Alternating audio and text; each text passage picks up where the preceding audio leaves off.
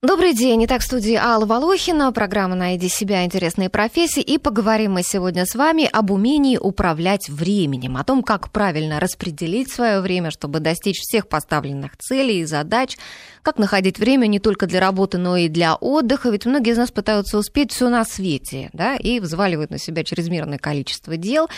Но невозможно же успеть все и везде одновременно. Или возможно? Вот какие есть секреты планирования времени? Довольны ли мы тем с вами, как умеем организовывать себя, чтобы быть эффективными на работе, в семье, в личной жизни или еще где-то? А, кто может научить тайм-менеджменту? И что это за специалисты? Востребованы ли сегодня профессионалы в этой области на рынке? Какие вообще у них перспективы? В общем, об, обо, о многом мы поговорим сегодня и зададим зададим эти и другие вопросы нашему гостю Марии Дольновой, консультанту и тренеру по тайм-менеджменту, психологу, практику, сотруднику Высшей школы экономики. Здравствуйте, Мария. Добрый день. Спасибо, что пришли к нам, что нашли время в своем расписании, так его распланировали как профессионал и а, выделили для нас время. И научите, я надеюсь, сегодня нас вообще как-то, как-то да, регулировать. Может быть, каждый что-то вынесет сегодня а, для себя из этой передачи. И я тоже лично в этом заинтересована тоже последние дни много перечитывал каких-то статей по тайм-менеджменту, задумалась уже над тем, чтобы упорядочить свою жизнь. Но э, тема вообще управления временем, она много обыгрывается и в кино, и в литературе, да, можем вспомнить, что у Золушки надо было успеть, да, там до 12 часов решить все свои личные проблемы на балу, а потом, там, скажем, а, сказка о потерянном времени Шварца прямо уже своим названием говорит, что вот будешь попусту балбесничать, да, бить баклоши, ну, профукаешь всю свою жизнь. Ну и вот, наконец, какие-то умные люди стали придумывать, как правильно планировать свое время. Давайте мы в начале программы послушаем короткий сюжет на эту тему с небольшим историческим экскурсом, и потом уже будем подробно все обсуждать. Специалист по тайм-менеджменту, то есть по управлению временем. Удивительная вещь – время. Могущественное, а когда в него вмешиваются опасное. Вам следует вернуться до последнего удара часов. Если не сможете, последствия будут ужасными. Если вы успеете, то спасете несколько невинных жизней. Самый эффективный инструмент управления временем – это придуманный Джоан Роулинг «Маховик времени», которым пользовалась Гермиона Грейнджер, подружка Гарри Поттера. Ценная вещь. Жаль, у нас такой нет. Все, чем мы располагаем, это органайзеры, карточки достижения целей, напоминалки в мобильных гаджетах и другие способы упорядочить свою жизнь. Но при всем обилии средств и методик 23% наших экономически активных соотечественников не умеют планировать свой день, утверждают исследователи. И, похоже, это даже слишком мягкая оценка. Создателем универсального режима дня считается Бенджамин Франклин, один из отцов-основателей США, хорошо всем известный своим портретом на 100-долларовой купюре. Свой распорядок дня он написал в автобиографии в 1791 году. Начинал утро Франклин с того, что анализировал задания на день, чередовал работу с просмотром счетов и почты, вечером отвечал отвечал себе на вопрос, что хорошего он сделал за день, ложился спать в 22 часа и просыпался в 5. История свидетельствует, что к повышению личной эффективности относились серьезно многие великие люди, и у каждого был свой рецепт. Рузвельт не хуже Франклина свое дело понимал, но предпочитал до 11 часов утра работать с документами в постели. Еще и днем полтора часа спал обязательно. Обедал и ужинал всегда с семьей и друзьями. В России об эффективном управлении временем начали говорить в 20-х годах прошлого века. Руководитель Центрального института труда, в котором было разработано около 2000 методик обучения профессиям и подготовлено более полумиллиона рабочих, Алексей Гастев по заданию Ленина изучал зарубежный опыт управления и организации производств. Памятка Гастева «Как надо работать» даже была вывешена в приемной Совнаркома. Однако вскоре все наработки по научной организации труда были признаны идеологически вредными для социалистического хозяйствования, хотя отдельные индивидуумы идею не оставили. Профессор Любящев, биолог по образованию, разработал свою систему хронометража с контролем каждых 10 минут своей жизни. Такой тотальный контроль он вел в течение 56 лет. Может быть, именно такая скрупулезность в распределении времени и позволила ему выучить семь языков. История ученого вдохновила писателя Даниила Гранина, и он написал роман «Это странная жизнь», в которой система Любящего была описана. Сегодня в России предлагается обучение тайм-менеджменту и руководителям предприятий, и домохозяйкам, и даже детям 8 лет. Многочисленные курсы, семинары и тренинги рекламируются в интернете. Компании организуют для своих сотрудников корпоративное обучение правильному планированию рабочего времени. Преподают на этих курсах специалисты с самым разным образованием. Психологи, маркетологи, менеджеры, филологи, которые переквалифицировались в бизнес-тренеров. Науку управления временем они постигали путем самообразования, хотя в некоторых вузах курс тайм-менеджмента уже преподается, но диплом о высшем образовании по такой специальности не получить. Вакансии в интернете встречаются редко. Я нашла одно предложение, которое уже в архиве. Зарплаты от 40 до 70 тысяч. Самые известные специалисты в области тайм-менеджмента пишут книги, выпускают ежедневники, которые помогают повысить личную эффективность. Найди себя. Интересные профессии с Аллой Волохиной. Итак, я напоминаю, что в студии у нас сегодня тренер по тайм-менеджменту, психолог-практик Мария Долинова. И я приглашаю наших слушателей подключаться к беседе, задавать вопросы или высказывать свое мнение. Звоните нам по телефону 232-1559, код Москвы 495, присылайте смс на номер 5533, первым словом пишите «Вести». Также можете писать на наших страничках в соцсетях, ВКонтакте и Твиттере, на страничке Вести ФМ, а в Фейсбуке можете зайти на страничку самой программы «Найди себя. Интересные профессии». Мы ждем ваших вопросов. Итак, Мария, давайте, наверное, начнем вот с рассказа о вашей работе. Чем занимается тренер по тайм-менеджменту и где учится этой специальности? Вот вкратце я в сюжете об этом сказал, ну, теперь уж от вас давайте подробно. Давайте, наверное, начнем с вопроса о том, где и как вообще учатся. Да? Люди, которые потом позиционируют себя как специалисты по тайм-менеджменту. Действительно, это очень разное образование. Мы можем видеть и людей, закончивших факультет э, прикладной математики, и специалистов в области экономики с докторской, например, степенью по экономике, и людей, пришедших в тайм-менеджмент из управления проектами. Если мы посмотрим на само название тайм-менеджмент, да, то мы видим, что там слово менеджмент занимает примерно половину сути, и действительно это а, знание о том, как управлять. И корпоративный тайм-менеджмент – это, собственно, раздел менеджмента, и в управлении проектами есть большое а, количество практик и инструментов, которые напрямую указывают на то, как управлять временем, как управлять временем проекта. А, классическое ограничение, принятое в проектном менеджменте, это три фактора. Да, это стоимость проекта, длительность проекта, то есть время, и с третьей стороны это объем и качество работы. То есть человек, который руководит любым проектом, начиная от, например, создания радиопередачи, заканчивая строительством какого-то а, сооружения, он учитывает время проекта. Да, он должен он вообще обязан. всю свою жизнь, да, Конечно. планировать очень четко, чтобы какое-то большое серьезное дело выполнить вот как нужно. Ну, хотя бы примерно представить, сколько на это уйдет времени. То есть, с одной стороны, а, специалистами по тайм-менеджменту становятся по неволе, а может быть и добровольно, люди, которые профессионально занимаются управлением проектами. И, наверное, те люди, которые в какой-то момент поняли, что вот они зашиваются, да, и что вот если они вот сейчас немедленно не займутся организацией вот своего времени, то просто вот они не справятся, да, наверное, ага. со своими вот обязанностями. Это другая немножечко сторона, с которой люди приходят к э, тайм-менеджменту. То есть люди, занимающиеся управлением проектами, они управляют не столько своим временем, сколько временем проекта. Важно видеть эту разницу. Корпоративный тайм-менеджмент, он своей целью не видит личное благополучие человека. Он видит э, своей целью то, чтобы проект был выполнен в те сроки, которые были запланированы, ну, плюс-минус 10%.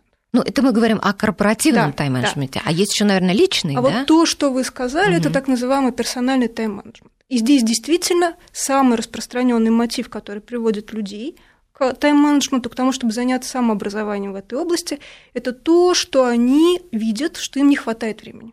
Их задач больше, чем времени, которое вроде бы есть на эти задачи.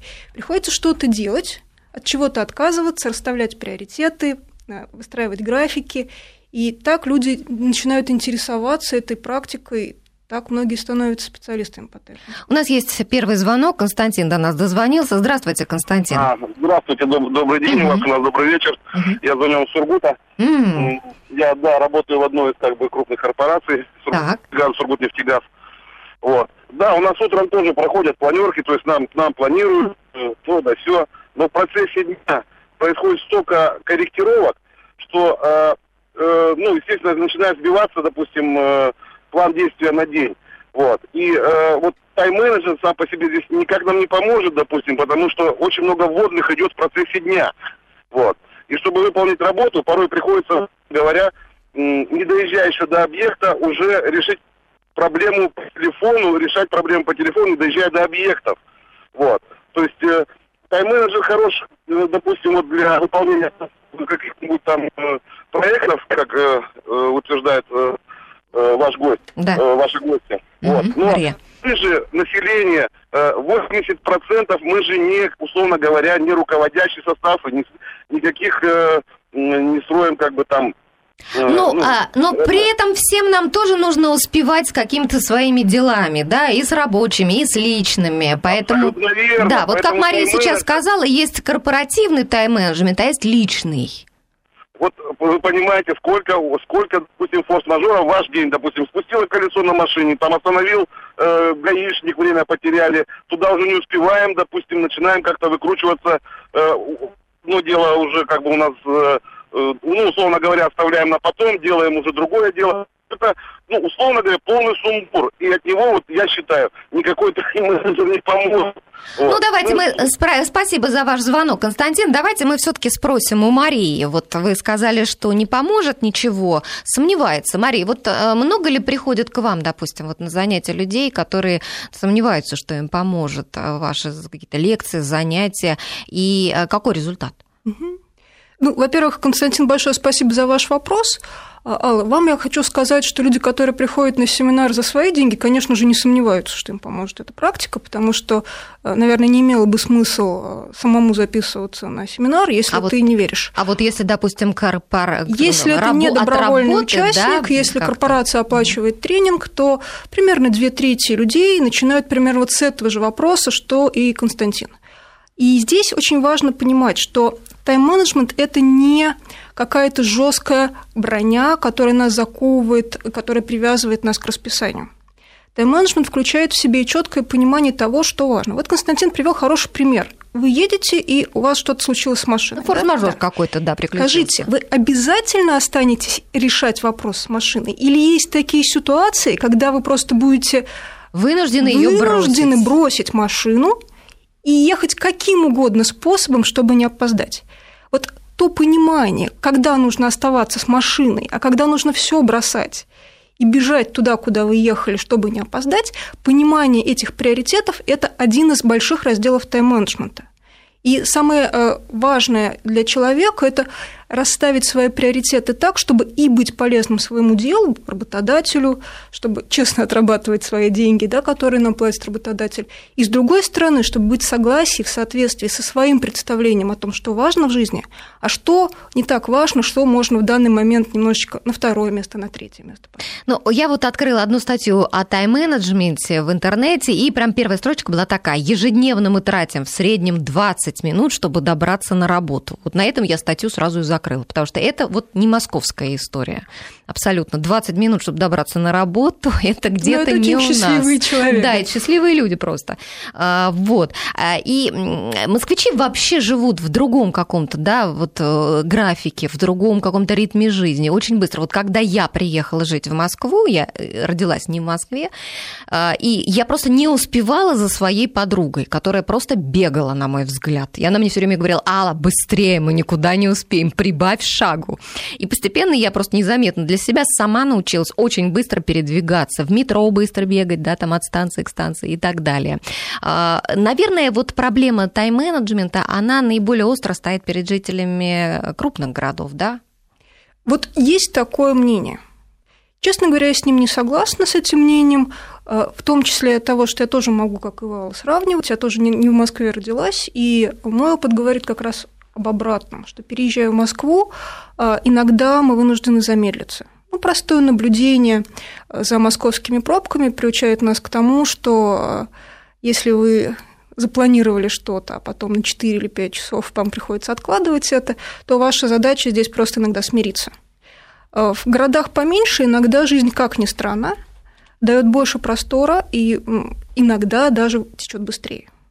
И вот когда я переезжала в Москву, у меня была другая проблема. Я обгоняла людей в метро и постоянно натыкалась на то, что Надо они же. идут слишком медленно. Да, Москва была я и до сих пор ее воспринимаю. Совсем очень другой. медленный угу. город. Да. Совсем другой. Но это опыт. очень субъективно, и мы не можем сказать, кто из нас прав а, потому что все зависит от того, а, в какой среде вы. Возможно, вы просто сразу окунулись в такую стремительную среду, а я оказалась в университете, где, в общем, не очень принято спешить и суетиться. Угу. Ну, вот завтра у нас понедельник, самое время начать новую жизнь, да, ну, в крайнем случае можно начать новую жизнь с Нового года, Новый год тоже не за горами, можно до него пока что морально созревать и начать уже с 1 января. Вот, да, Уда- удачно мы так вышли в воскресенье. Ну вот, да, обычно, вот, вот с чего, да. допустим, начать утро понедельника, чтобы вот это был настоящий такой тайм-менеджмент, настоящее правильное управление временем? Хороший вопрос. Да, хочется давайте, сразу... давайте, Маш, мы на него ответим а, чуть позже. У нас просто сейчас а, слушатель до нас дозвонился, давно ждет. Сергей, здравствуйте. Здравствуйте. Угу, а, я хотел бы заступиться за нас, за русских людей вот в нашей стране. А кто же на них нападает, за нас, за русских а, людей? Нет, нет, нет. Дело в том, что в начале программы а, вы сказали, что в России мы не умеем управлять нашим временем. Ну, а... это не я даже сказала, это говорят исследования, а, исследования о том, что 23% россиян не умеют управлять вот, да, своим временем. А, я просто почему, э, как бы, я сам не умею, получается, управлять своим временем, но очень много отвлекающих факторов. Так. Ну, э, первое, например, я еду на машине, а, значит, везде, вот вы посмотрите на дорогах, э, стоянка, остановка запрещена. Стоит знак, а стоянок альтернативных нет. Ну, это я хорошо знаю тоже, я тоже автомобилист. Вот, это первое, да. То есть от это тратим мы время, правда? Ну, тратим, Которое... но вы же об этом заранее знаете и как-то нет, закладываете нет, это. Как раз нет. Вот здесь, здесь я этого, допустим, не знаю. Мне надо срочно приехать, а, я знаю прекрасно, что общественным транспортом я доеду дольше, вот, и я еду на машине. К сожалению, на своей, не на такси. Ну, понятно, понятно. Вот у нас, э, вот, видимо, для Москвы это самая острая проблема, вот именно транспорт, движение, да, логистика. А, потому что уже второй у нас звонок об этом, да, что вот ты застреваешь в пробке.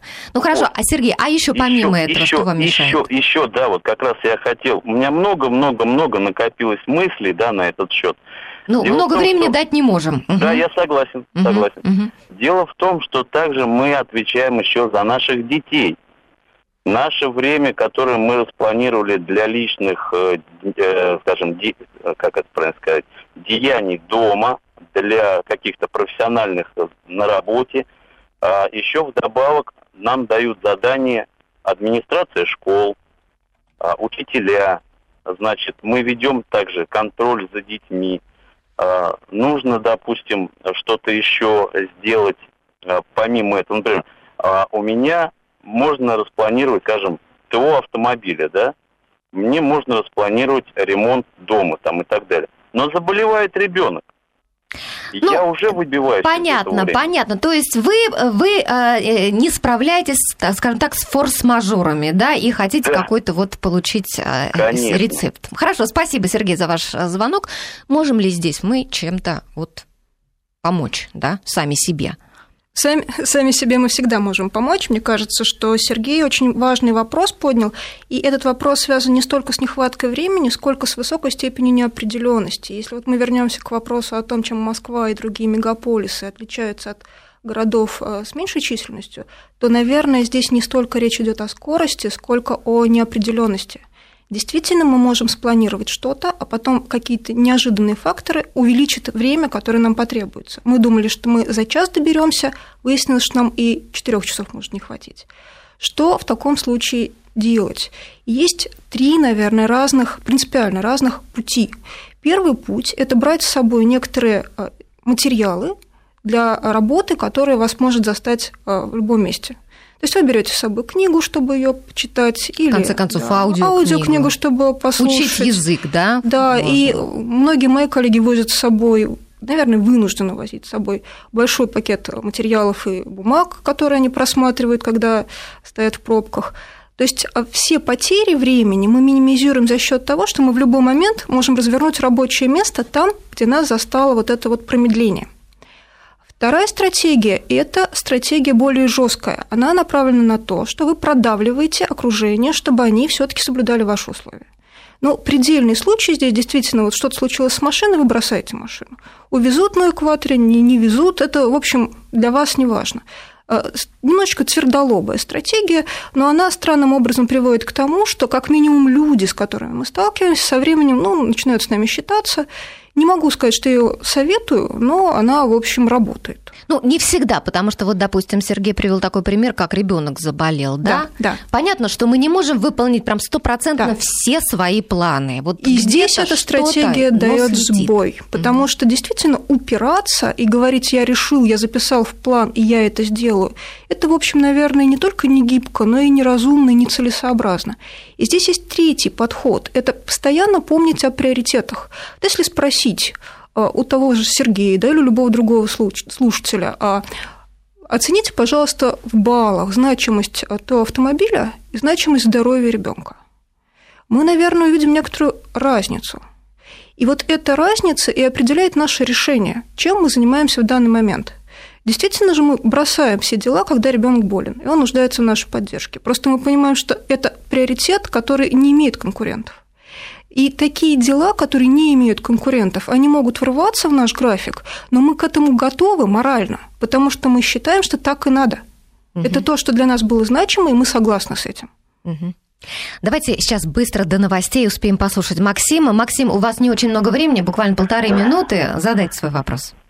Да, здравствуйте. здравствуйте. Меня зовут Максим. Я вот э, услышал вашу программу. Послушал Константина, Сергея. Вот. Ну, с компанией «Сургутнефтегаз» тоже работал не один год. «Транснефть», «Газпром», офисы в восьми городах России. Скажу так, наверное, если бы не специальность прикладная математика и э, на практике реализованные скажем так, принципы тайм-менеджмента, наверное, за последние шесть лет я просто превратился бы, э, скажем так, в человека, который ничего не успевает. Вот. Э, что хочу сказать, это один из важнейших аспектов жизни человека, тайм-менеджер, умение управлять не только своим, но и чужим временем. К сожалению, студенты, которые приходят на работу, э, люди с опытом, они э, не умеют это управлять. И хотел бы сказать, что очень важно сейчас не только прививать людям способность учиться и обучаться самому, но и также способность управлять временем как своим, так и чужим. Вот. Э, больше времени в вузах, э, больше времени на переподготовке, э, больше времени на обучение в рамках производства угу. необходимо отводить именно базовым принципам тайм-менеджмента, потому что... Да, ну потому что это действительно, как вы сказали, уже очень важно и сегодня актуально. Большое спасибо, Максим. Сейчас мы прервемся на новости. 232-1559 наш телефон. Звоните, через две минуты мы снова выйдем в эфир. С Аллой Волохиной.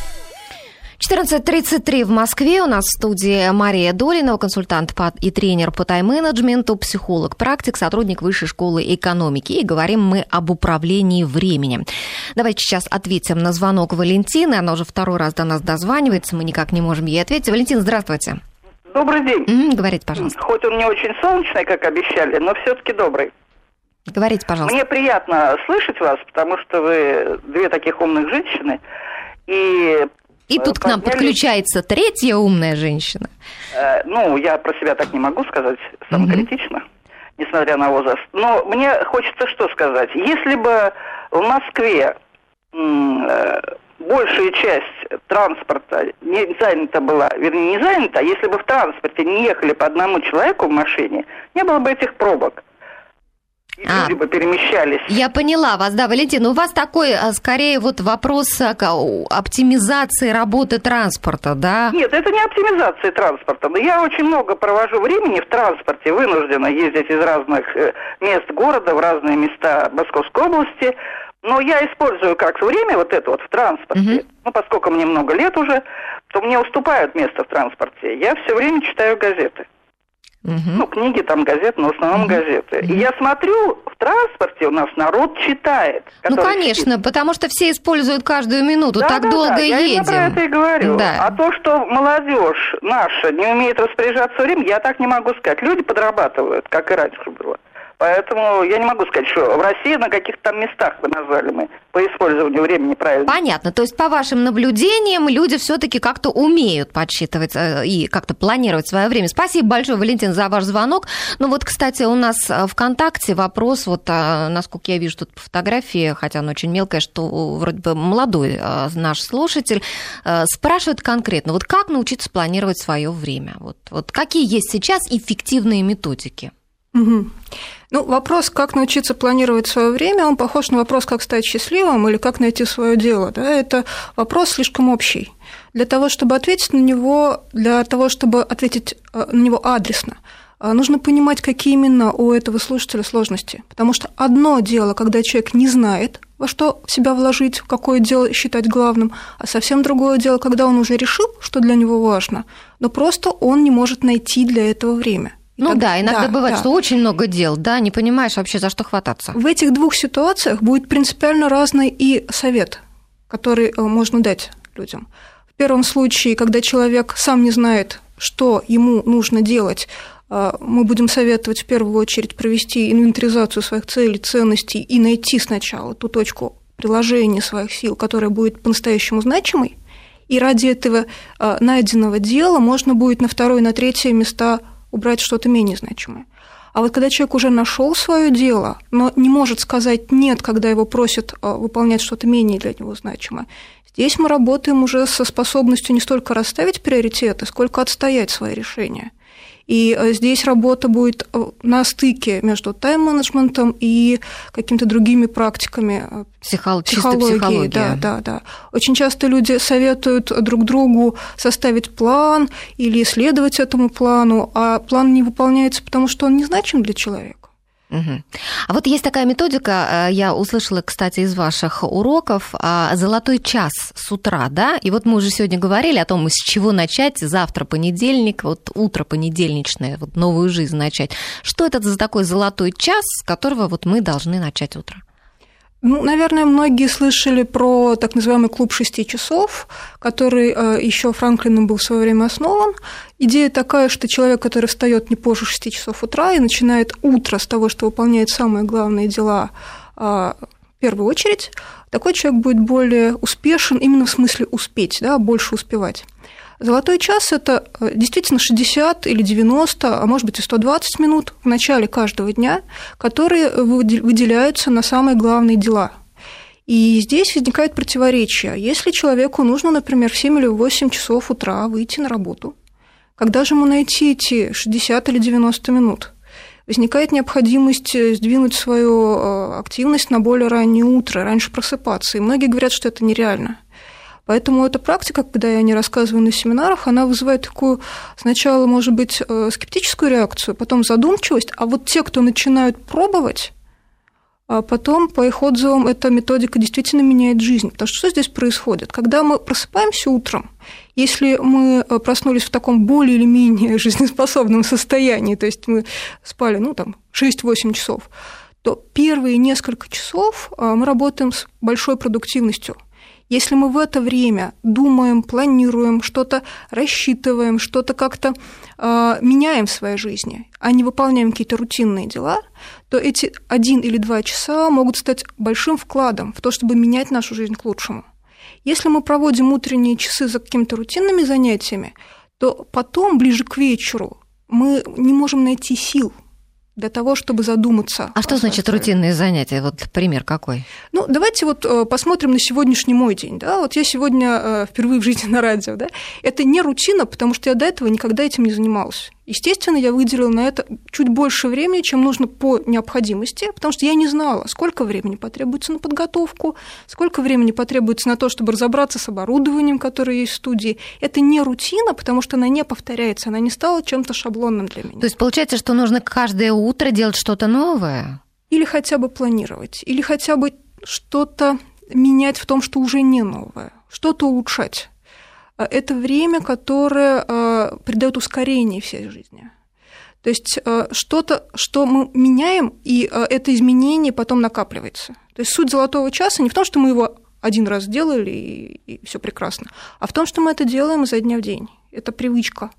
То есть, э, условно говоря, мы встали и целый час мы планируем там, не знаю, сегодняшний или день или неделю или. Или мы, может быть, э, наконец решаемся на что-то. То есть, возможно, вы просто берете лист бумаги и вместо того, чтобы спланировать, э, пишете аргументы, которыми вы себя можете убедить совершить какой-то важный звонок. И тогда, как только становится уже прилично звонить в телефон, вы берете трубку и звоните. Ну вот, кстати, до нас Роберт дозвонился. Роберт, здравствуйте. Здравствуйте. Угу, пожалуйста, говорите. А, ну, я бы хотел просто добавить вот среди причин, которые мешают э, осуществить, осуществить планы и в личной жизни, и, так скажем, в бизнесе, mm-hmm. помимо транспорта и пробок, еще большое значение имеет такая нестабильность в стране в плане законодательства и правил игры ведения бизнеса. То есть, имея план там на какие-то ближайшие 2-3 года, можно, если такой план имеется, можно видеть, как он э, не осуществляется из-за того, что очень часто меняются правила игры. Курс mm-hmm. доллара меняется, э, налоговые ставки там, скажем, меняются. Ну, в принципе, mm-hmm. э, очень часто вот эти изменения. И второй момент, который я бы хотел сказать, э, то, что практикуя тайм-менеджмент, все-таки на мой взгляд, необходимо не забывать о таких понятиях, как интуиция, и уметь слушать, ну, так скажем, как это... Но ну, быть гибким, по, к себе прислушиваться тоже, для да? Для себя это поймет, но, так скажем, дыхание Творца слушать, потому что uh планы, они составляются из головы, они составляются логически, то есть э, это работа мозга, то есть вот я сел, написал план, но чтобы не превратиться в какого-то биоробота и там вот не, не шагать там, скажем, еще включаются внутренние ощущения. Например, запланировано вот это, а по каким-то ощущениям это я сегодня делать не хочу. И не потому, что я ленив, и не потому, что я ветреный, но что-то мне подсказывает, не надо. И мне кажется, каждый человек найдет в своей жизни такие моменты и случаи, когда вот э, если он послушает внутренний голос и не сделает то, что он спланировал как бы из разума, во многих случаях это либо спасает жизнь, либо улучшает ситуацию, либо предотвращает какие-то неприятности, нехорошие моменты. Спасибо Поэтому... большое. Да, Роберт, угу. спасибо. Я поняла вашу мысль. Извините, что я вас прерываю. Просто ужасно много сегодня желающих э, задать вопросы и высказаться. Я поняла вашу мысль. То есть вы предлагаете э, э, не быть, да, вот зацикленным на своем плане, а вот действовать как-то иногда спонтанно, да, иногда интуитивно, там, где-то сегодня поменять какие-то планы. Все это, мне кажется, очень правильно, да? Я бы сказала быть в контакте с собой.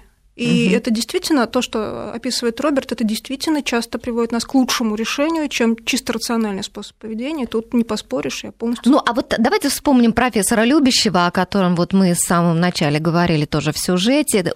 Профессор Любящев контролировал каждые 10 минут своей жизни в течение 56 лет. Как это? Как да, это? Это действительно удивительный случай. Вот тут многие слушатели говорили, что же вы а, вот, русскую школу тайм-менеджмент как-то принижаете. Не надо ее действительно принижать, она сильная, и наличие таких вот фигур крупных, как Александр Александрович Любящев, подтверждает это.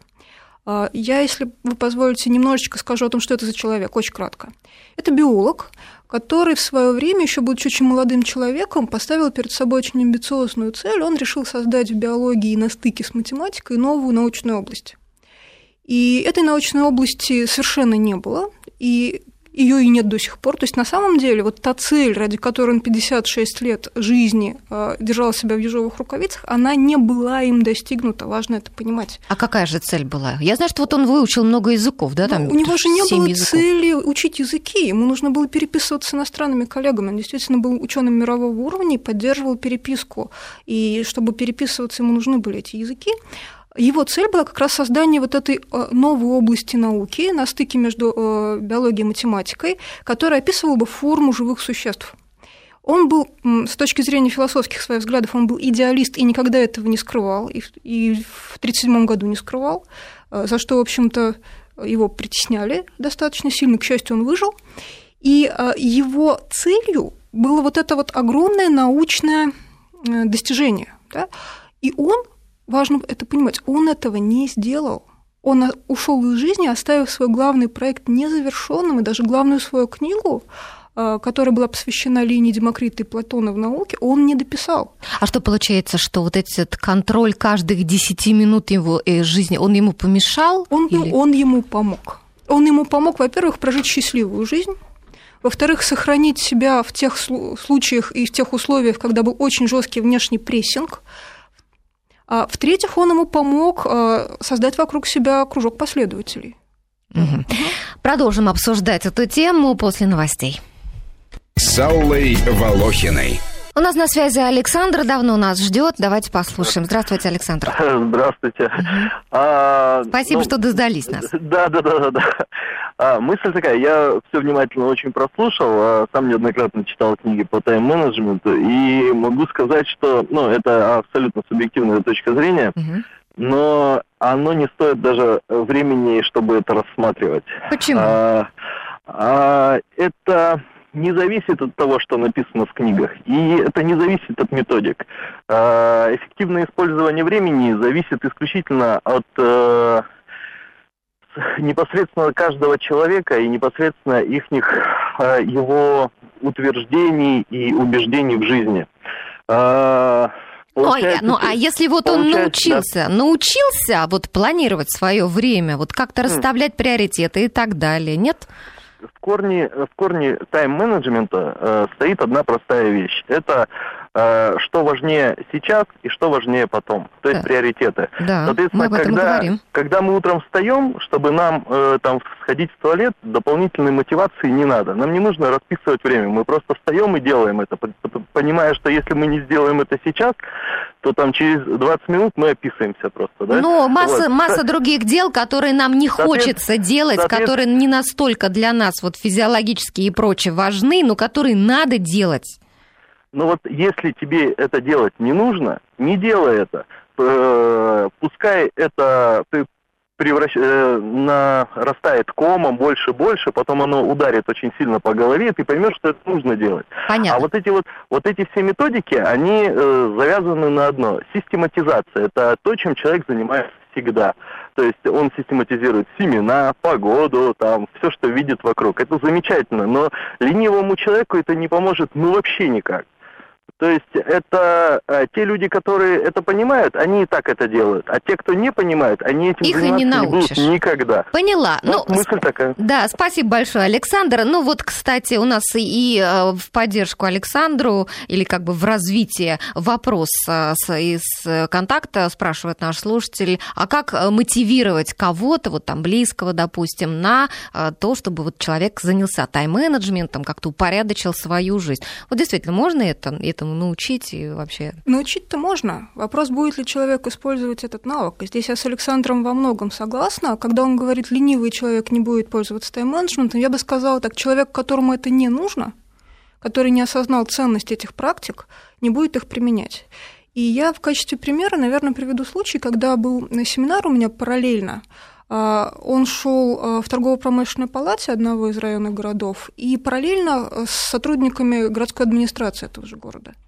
А, соответственно, в первом случае это были предприниматели, во втором случае это были сотрудники, которые работают вот, ну, в офисе, да, и как проходил семинар с предпринимателями? Вот я, например, рассказываю о какой-то методике, я вижу, человек берет телефон, выходит, Через пять минут заходит, садится, а в перерыве говорит спасибо, я, пока вы рассказывали, вышел, позвонил своему помощнику, мы применили то, что вы говорите, потому что я решил, что это важно. То а, есть как... прям с колес? Да, да, да, да, да. Угу. В этом очень большое отличие именно предпринимательских аудиторий. А, а что ж там было такое, что вы... Это была бостонская матрица, которую обычно применяют маркетологи. Я показала, как ее применять в тайм-менеджменте. Его осенило, что один из его проектов нужно срочно закрыть и все деньги перенести в другой проект. Он решил это сделать и не стал откладывать. Несмотря на то, что тренинг шел в воскресенье, вот как наша сегодняшняя передача. Он побеспокоил своего помощника, и все было решено. Ну вот это, наверное, характерная черта для предпринимателей. Почему да? он встал и вышел? Почему он не стал думать, сегодня воскресенье, ну что ж я буду беспокоить своего человека, ну зачем же я это буду делать? У него был очень серьезный мотив. А когда похожий тренинг я проводила людям, которые такие же грамотные, такие же, в общем, подготовленные, но они подневольные – а, я им рассказываю о каких-то практиках, и не только я бы оказалась на этом месте. Практики показываешь, а люди говорят, а мы не сможем их выполнять. Почему? Да вот как-то, наверное, не получится. Потому что если нет мотива, если нет причины их применять, их не, не станет никто применять. И отвечая на вопрос, как человека заставить, нужно сделать так, чтобы ему захотелось. А как э, сделать так, чтобы захотелось? Как, например, себя заставить? Вот есть такое, такое направление в психологии, его э, создали э, Джеймс Прохаско и Джон Норкрас.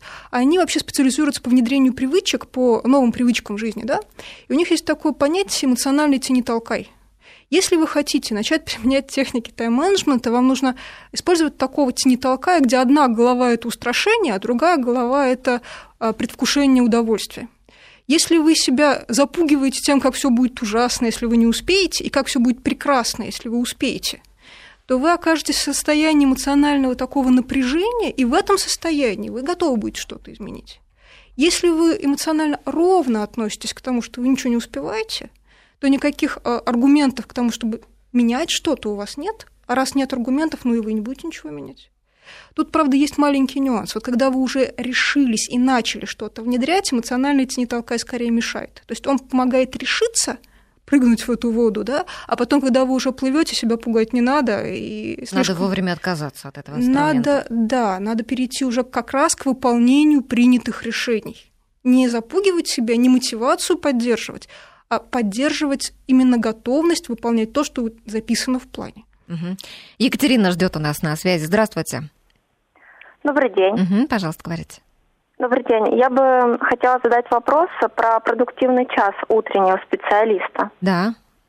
А, я, собственно, пользуюсь этим часом и планирую работу на день работаю много, как многие люди, и в конечном итоге я начинаю понимать, что мне просто не хватает времени на личную жизнь, например, на спорт. И я хотела бы узнать, целесообразно ли на самый продуктивный час утренний перенести физические упражнения? Не будет ли это как-то потом влиять на работу, которая связана с умственной деятельностью? Угу, спасибо например. за вопрос, Катя. Угу. Екатерина, вообще физические упражнения очень э, хороши, когда вы разбавляете ими умственную работу.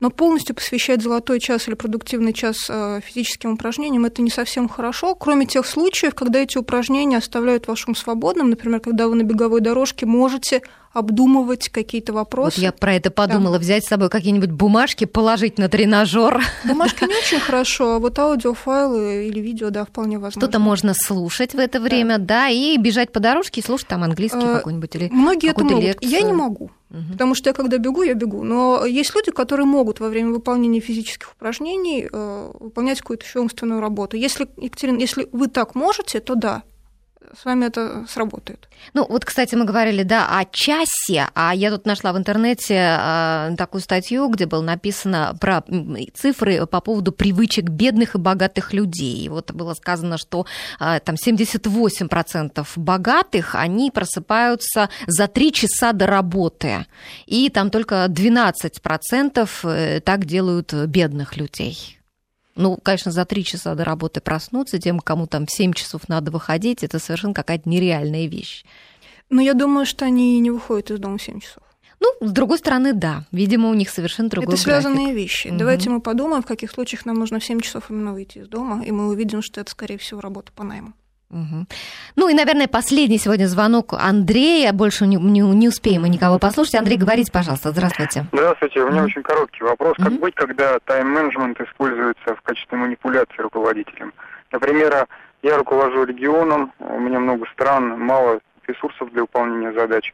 И когда э, для меня ставится задач больше, чем я могу выполнить, то начальник начинает петь песню про тайм-менеджмент, приоритизацию – но по поводу результатов, когда я не выполняю задачи по проектам низкой а, приоритизации, у меня случается истерика. Как быть в случае, когда манипулируют именно тайм-менеджментом? Угу. И Изначально у... ставлю больше задач, чем человек может физически выполнить. И отказаться вы не можете, да? Да. Угу. да. Спасибо за звонок. Андрей, спасибо большое за этот вопрос. Здесь вопрос, понятно, не в тайм-менеджменте, да, а в том, что у вас с вашим руководителем есть некоторый конфликт интересов. И поскольку, судя по всему, вы сами руководите людьми, вы понимаете этот конфликт. А суть корпоративного тайм-менеджмента как раз в том, чтобы заставить людей делать то, что они не очень хотят. Суть персонального тайм-менеджмента – помочь человеку делать то, что ему нужно. Судя по вашему вопросу, вы достаточно проактивный человек, то есть вы способны самостоятельно ставить свои цели. Раз это так, попробуйте провести хронометраж с точным замером, сколько на какие дела уходит времени, чтобы вашему руководителю показать объективные цифры. Не верю, что его это убедит. Потому что если он использует это как э, инструмент для манипуляции, наверное, он найдет и другой инструмент, даже если отстанет от вас по поводу тайм-менеджмента. Но, тем не менее, возможно, когда вы будете делать этот хронометраж, вы обнаружите дополнительные ресурсы для себя, не для того, чтобы угодить а, не очень приятному, судя по всему, для вас а, руководителю, сколько для того, чтобы самому знать, на что вы тратите время. Возможно, есть какие-то ресурсы, которые у вас находятся ну, в такой теневой зоне, вы не обращали внимания на то, что что-то можно оптимизировать. Угу. Ну что ж, у нас а, подходит время к концу, у нас осталось меньше минуты. Мы, наверное, сегодня успели совсем чуть-чуть затронуть тему тайм-менеджмента. Да, всего, и, может мы быть, мы, да, обсудить. просто кого-то заинтересовали почитать на эту тему, да, поискать методики и как-то попытаться вот свою жизнь упорядочить, да, потому что, конечно, научить вот всему за час было совершенно невозможно. Можно лишь вызвать интерес, и я, да. наверное, напоследок скажу, что тайм-менеджмент – это не какая-то а, система ограничений, это не клетка, это скорее инструмент поддержки себя. Если вы к этому относитесь так, как к инструменту, который усиливает вас, то вы найдете действительно серьезную а, опору в этих практиках. Спасибо большое, Мария. Сегодня в студии у нас была Мария Долинова, консультант и тренер по тайм-менеджменту, психолог-практик, сотрудник Высшей школы экономики. А, я Алла Волохина, приглашаю вас слушать нашу программу. В следующее воскресенье к нам придут мастера по спецэффектам в кино. Надеюсь, что тоже будет интересно. Всего доброго.